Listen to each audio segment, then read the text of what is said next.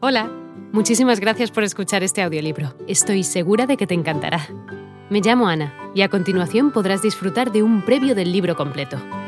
Si te gusta lo que escuchas podrás descargártelo completamente gratis desde mi web, www.escúchalo.online. Un abrazo. Ya anticipábamos en la serie 24, dedicada al arte isabelino y plateresco, lo convencional de toda duración del periodo artístico. A esa convencional división cronológica se le añade la necesidad de reducir a dos series la arquitectura renacentista española. Ante tamaña dificultad, hemos huido de los caminos habituales buscando la mejor realización práctica de las series. De este modo, podemos asegurar una visión completa de la arquitectura renacentista, en la medida en que puede mostrarse con 64 diapositivas a través de las series 24 y 28 de esta colección. La anomalía que algunos encontrarán por lo que se refiere a la división consiste en que hemos seccionado el estilo habitualmente llamado plateresco en dos mitades. La primera la adjuntamos en la serie 24 y la segunda en la 28 en compañía del segundo renacimiento o arte herreriano. A ello nos han obligado varias consideraciones que intentaremos explicitar.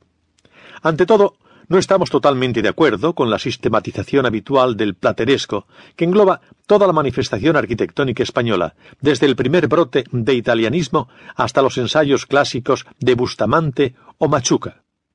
Es preciso diferenciar entre una primera generación receptora de las normas italianas, que es la que hemos incluido en la serie 24, y una segunda generación que las elabora y madura hasta crear tipos muy personales.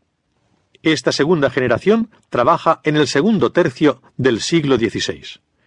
Son hombres que desarrollan sus obras fundamentales entre 1525 y 1570, fecha alrededor de la cual fallecen la mayoría.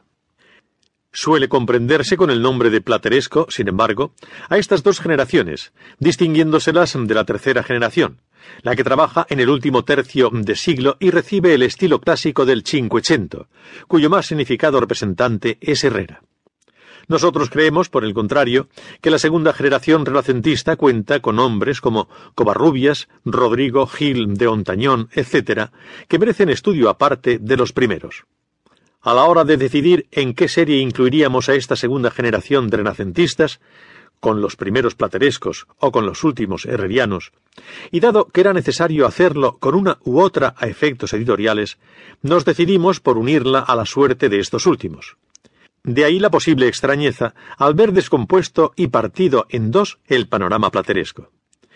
Hemos querido explicarlo previamente, rogando se nos dispense tal atrevimiento y reiterando que quien quiera contemplar el conjunto de la arquitectura renacentista puede hacerlo en las series 24 y 28.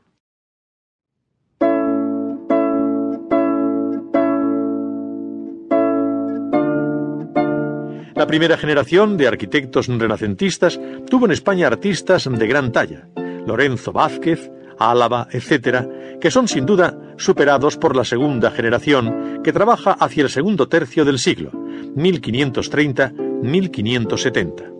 De ella nos vamos a ocupar en las primeras ilustraciones de esta serie.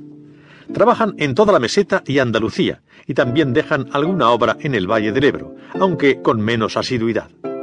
Muchos tratadistas señalan el año 1530 como un gozne entre estos dos estilos. La decoración anterior, a 1530, es mucho más plana y abundante que la posterior. En el segundo tercio del siglo se simplifica la decoración y aumenta su nivel de relieve sobre la fachada, así como el empleo de los elementos constructivos con fines decorativos, que es un anticipo del arte barroco. Esto sucede especialmente en el sur de la península, donde florece un arte, Úbeda, Granada, Jaén, sorprendente. Hola de nuevo. No está mal para ser solo una pequeña muestra, ¿verdad?